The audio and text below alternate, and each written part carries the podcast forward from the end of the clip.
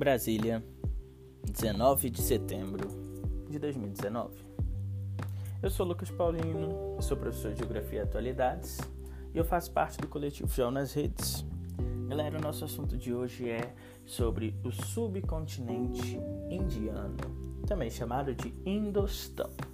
Galera, quando a gente fala na história desse subcontinente, o que a gente pode começar tratando é que a gente está falando de uma região que sofreu com o imperialismo inglês, uma região que foi dominada pelo colonialismo inglês.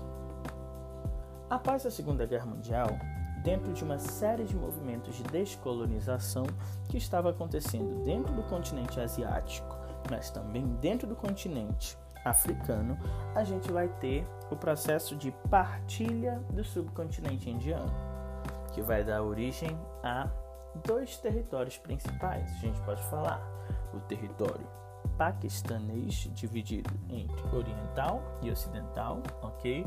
E vamos ter o território indiano. Na esteira desse movimento de descolonização afroasiática e de independência do Indostão, a gente vai ter o Congresso Nacional Indiano como um movimento político que é fundamental para a independência da Índia. Quando se trata da independência da Índia, não se pode esquecer da figura de Mahatma Gandhi, que vai ser um importante líder dentro desse movimento de descolonização, que vai pregar ideais pacifistas. A ideia do pacifismo se dá a partir de uma revolução que não gere tanto sangue. Isso, porém, não quer dizer que o processo de independência da Índia não gerou violência, porque gerou.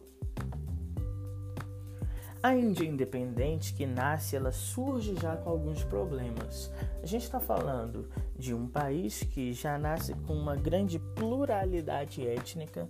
A gente tem mais de 10 idiomas oficiais reconhecidos pelo poder central da Índia e a gente tem problemas relativos a questões territoriais. Além de, ter, de termos uma população diversa em termos de língua, em termos de religião, a gente também vai ter questões sobre território que são extremamente sensíveis.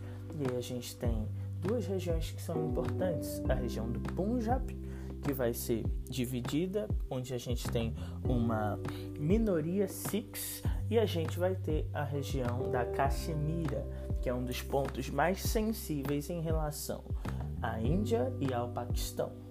A, a região da Caxemira ela vai ter uma maioria muçulmana e é uma área de dominação hindu.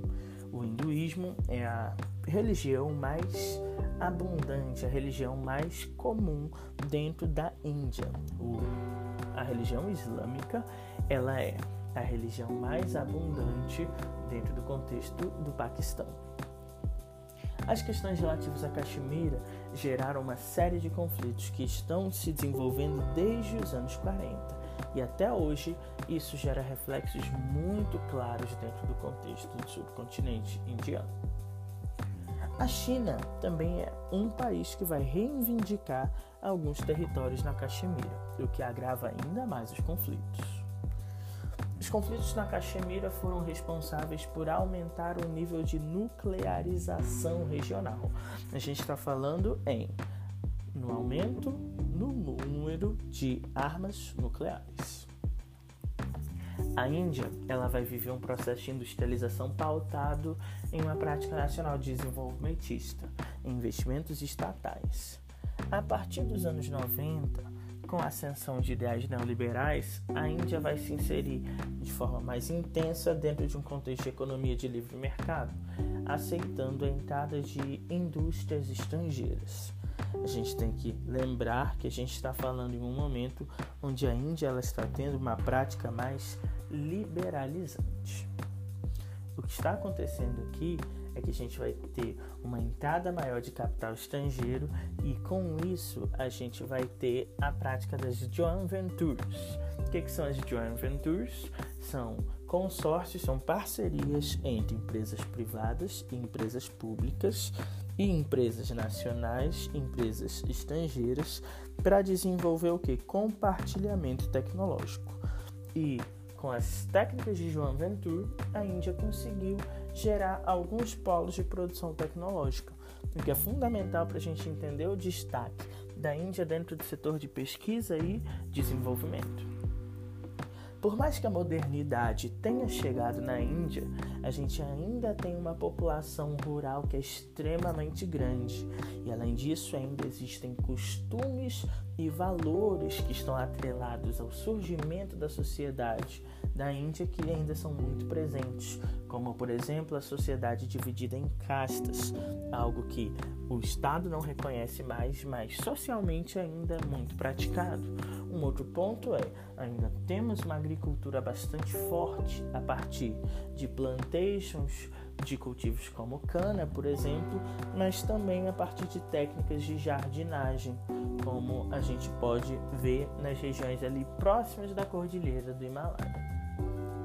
Então o que se percebe é que a Índia ela está se inserindo dentro desse mundo moderno que, que surge no século XXI de forma bastante periférica, sendo considerado atualmente um país emergente tendo destaque aí dentro de um fórum econômico que a gente vai conhecer como o Fórum Econômico dos BRICS.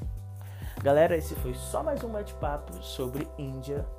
Espero que vocês tenham gostado. A gente se vê nas próximas vezes e passe esse podcast para os seus amigos. Abraços.